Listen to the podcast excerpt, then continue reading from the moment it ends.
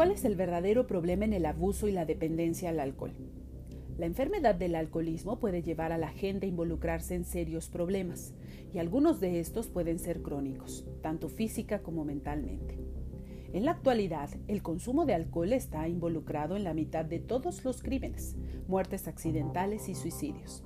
También hay serios problemas de salud asociados al consumo y al abuso de alcohol, tales como daño cerebral, cáncer, enfermedades cardíacas y enfermedades del hígado.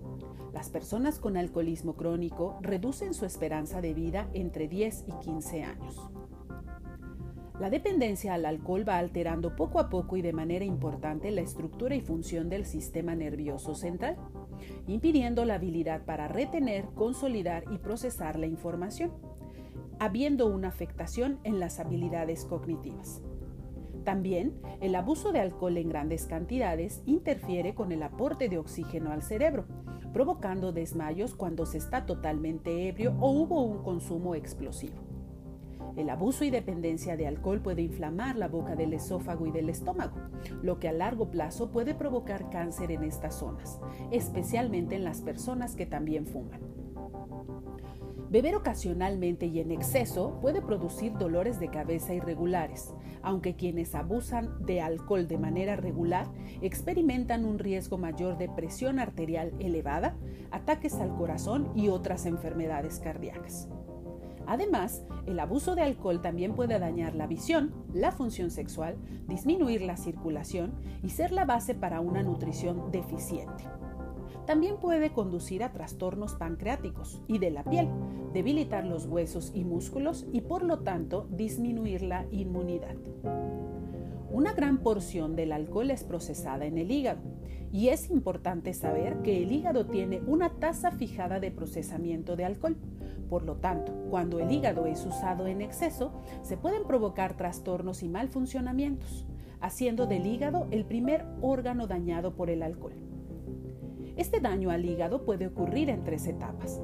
La primera etapa es el agrandamiento del hígado, en el cual las células del hígado son impregnadas por tejido grasoso anormal. La segunda etapa es la hepatitis alcohólica, en la cual las células del hígado se hinchan, inflaman y eventualmente mueren. Y en la tercera etapa aparece la cirrosis, en la cual se forma tejido fibroso cicatrizado y disminuye el flujo de sangre a través del hígado. Los científicos dicen que si alguien tiene adicción al alcohol, es más probable que los miembros de su familia elijan beber y por lo tanto tendrán una alta probabilidad de desarrollar cualquier adicción. El alcoholismo se puede desarrollar o empeorar dependiendo del ambiente en el cual la persona vive, aunque también influyen factores como la familia, amigos, presión social y la manera en que esa persona vive y se desarrolla.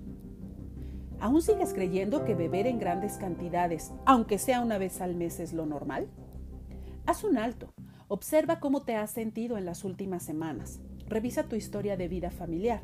Quizás no te has dado cuenta lo normalizado del consumo de alcohol que tienes desde muy temprana edad y es muy probable que también le atribuyas al acto de beber alcohol ciertas emociones o sensaciones como la desinhibición, calmar el estrés, ansiedad o bien favorecer ciertas conductas.